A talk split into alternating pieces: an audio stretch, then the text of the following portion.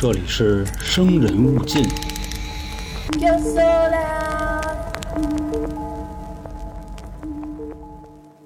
大家好，欢迎收听由春点为您带来的《生人勿近》，我是咱们的都市传说叙述员黄黄。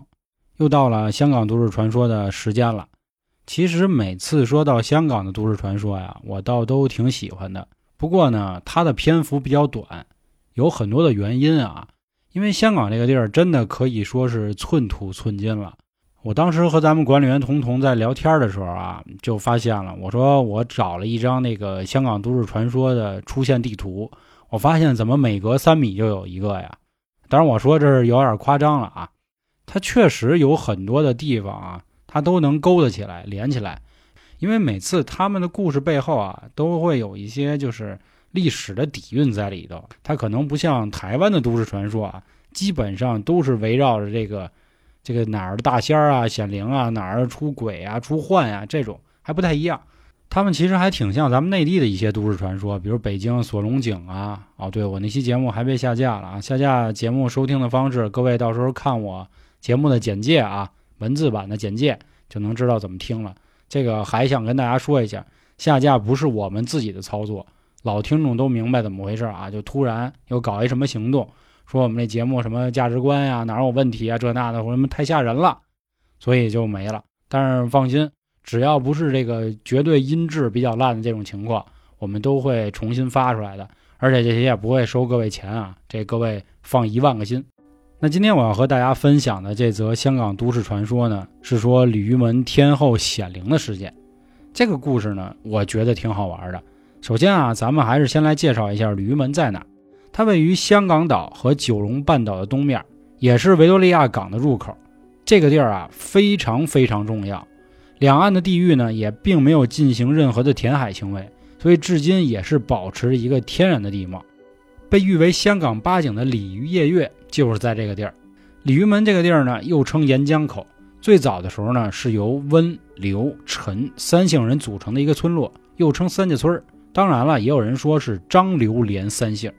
根据明朝《岳大记》的一个记载呢，就是说那会儿的香港地图已经有鲤鱼门这个地儿了。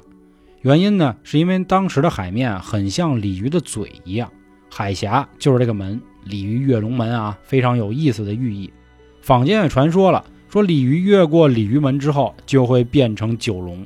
土瓜湾海心中间的鱼尾石，据说也就是这条鲤鱼其中一部分。鲤鱼门虽然和鱼呀、海呀这些都有关系，但是咱上面说的这个村儿啊，可不是一个渔村儿。那在这儿曾经发生过什么事儿呢？首先，咱们来先说一则故事——神龟显灵的事儿。就说有这么一天，村里的小孩呢正在玩，突然他就发现岸边啊爬上来一只巨大个儿的海龟。当然，海龟本身个儿就大，这头海龟呢，用他们的话说，差不多得有那么一个小汽车那么大。但不过当时大家发现呢，这只乌龟好像是受伤了。怎么说呢？它的头部啊开始往外流血，但是由于它个儿太大了，大家也都不敢上去。这只乌龟呢也并没有理会旁人，就那么慢慢的啊奔着这个村里爬去了。这个时候啊，村里有那种就怎么说，用现在的话就是那臭街溜子、臭闲散人员。他一看这乌龟脑子有伤，要不我再给他一下吧。他呢，就从地上捡起了一块大石头，奔着这乌龟就开始砸，心说：“你不脑袋伤了吗？嗨，我帮你啊解解，省得你再难受，我直接给你砸死吧。”就一下一下的砸，最后给这只乌龟脑袋就爆了头了。但其实当时有很多人是看见了，可是一想啊，这是一地痞恶霸呀，地痞臭无赖子，没人敢管。这个街溜子呢，一看这乌龟死了也没什么劲，他就走了。要不说啊，善恶到头终有报，人间正道是沧桑。他就在大街上这么神溜，正赶上有一家啊正装修呢，正在那儿砌房底儿，正地砖呢，一块一块的。哎，就这么巧，有一块砖头掉下来了，并且这块砖头啊，就真跟那郭老师讲那相声似的，它不是上下掉啊，它它不能横着飞，奔着那男的脑袋叭一下就过去了。当时这该溜的脑袋呀就爆了，这大家一下都能联想到什么呢？刚才他不拿石头砸那乌龟吗？结果他现在也成那样了。这一下全村人啊炸了锅了，明白了。哎呦，好家伙，显灵了，神龟显灵了。他们当时一合计啊，说这个老龟不能死在咱们这儿啊，这不好，咱们得好好安葬它。它既然是在海里的，我们呢也就给它再送回海里吧。但是今天天色已晚了，夜里出海啊比较危险。咱前面说了，人家也不是渔村，他们也不是靠打鱼为生的。这个到了第二天的清晨啊，昨天那几个目睹那个街溜子砸乌龟的人脑袋都变得啊比昨天大了一倍。村里的人也明白了，这肯定就是昨天你们没管，神龟不高兴了。那这样吧，你们几个赶紧赎罪，抱着这只乌龟呢，给它安葬好就完了。这几个年轻人啊，找了一艘小船，他们呢就奔着这个海比较深处的地方开过去了。开到中途的时候啊，这船还突然就漏了。咱们知道啊，这个船要漏是一件非常危险的事儿，因为直接就沉了嘛。但是船并没有沉，他们发现啊，有很多小的海龟从这个漏的地儿都爬上来了。并且帮它占满了整个的船。另外呢，这个船的周围还有更多的小海龟，就相当于推着这船。这些小海龟推了一会儿之后呢，就在其中的一个地方停下来了。他们也明白了，哦，应该就这儿。他们抱起那个大个儿的海龟啊，慢慢的就给它沉到海底了。这个动作做完之后呢，他们这个脑袋就肉眼可见的也慢慢的往回缩，恢复到了正常的状态。这些小海龟呢，从那个口这儿啊，就又走了。并且漏上的这个洞呢也合了起来，他们也就安然回到了村里。这个呢就是当时啊一个神龟的故事。那为什么这么神的原因啊，就是因为这个地儿是有一座天后庙的。那什么叫天后庙啊？跟大家说一下，在一六六一年的时候，郑成功撤退到台湾，这个他的部下有一个叫郑健的人呢，并没有来得及跟上大队伍，所以就先带着他自己的人奔了广东去了。盘踞在香港的东部，成为了海盗，很像谁呢？张麻子。再后来到康熙年间呢，清政府把林默娘加封为了天后。这林默娘是妈祖的原型，因为当时的渔民呢，他们在打鱼的时候啊，总会遇到一些危险，所以他们希望海上有一个守护神可以庇佑他们的安全。妈祖呢，有一个巫女的身份，正好也就满足了这些渔民的希望。他们认为呢。妈祖可以预言人间的福祸，可以济富扶贫、治病消灾等等。后来他死后，就给他立了一个庙，并且也把他塑造成了一个完美的女神。等时间到了乾隆年间呢，清政府就派兵追打这个郑健，他们就在九龙半岛的鲤鱼门马环村的后面设立了一个天后宫来收集情报。郑健死后呢，他的二儿子郑连昌占据了鲤鱼门山岭，作为他们的巢穴。还有人称他这地儿叫恶魔山，这个相传是他做梦的时候呢，这天后就跟他说了啊，说你不要再杀人抢劫了。他醒来之后，赶紧就在鲤鱼门建了这么一座庙，来专门侍奉天后。郑连昌在一七七五年的时候就去世了，他的长子郑一反清复明失败了，后来又成为了海盗。渔民张宝投身在了郑一旗下，成为了他的养子。一八零七年的时候，郑一身故。张宝离开了鲤鱼门，成为了香港的海盗之王。这波海盗走了之后呢，鲤鱼门的居民都是以开采花岗岩为生。我们把时间推到一九四一年，那会儿日军啊入侵了香港，十二月十二号就攻破了醉酒湾防线。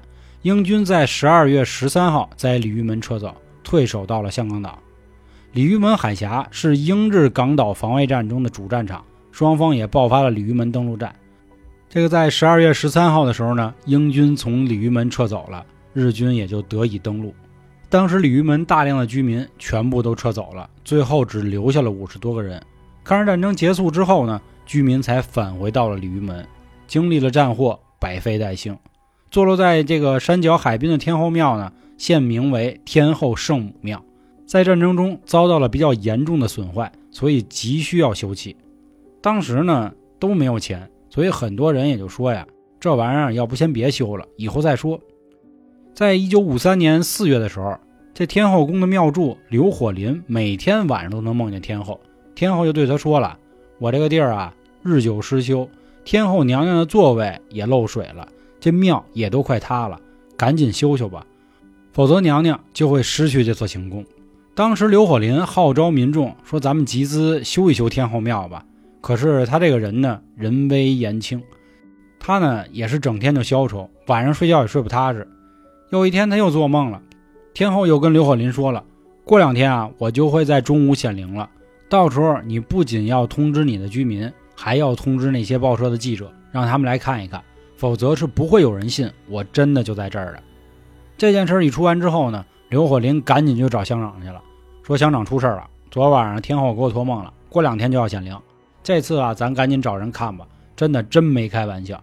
结果过了几天之后呢，这个记者啊、村民啊等等的吧，反正全过来了。后来呢，这些记者呢就一直在那看，说娘娘什么时候来啊？结果当天啊，真的就开始飞沙走石啊，云彩也变，哎，就发现这个远远的可以看出来，这个云彩成了一个人的形状。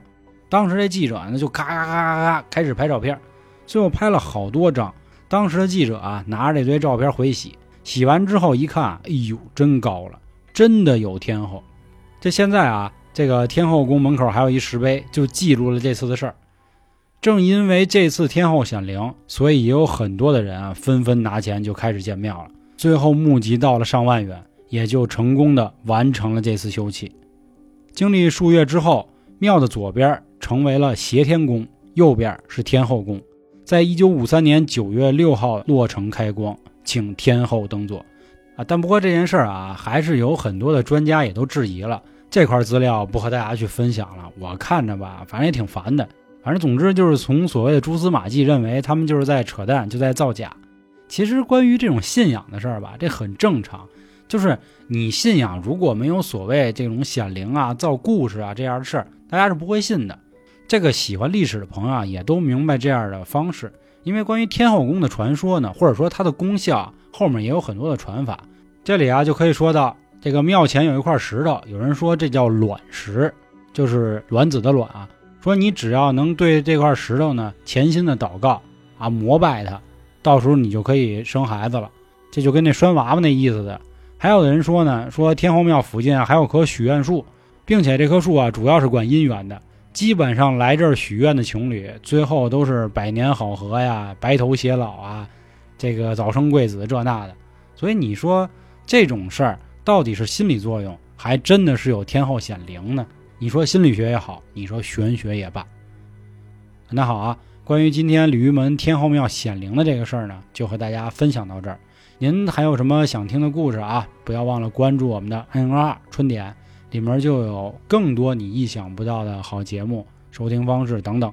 那再次感谢今天各位的收听，我是咱们的都市传说叙述员黄黄，咱们下周见，拜拜。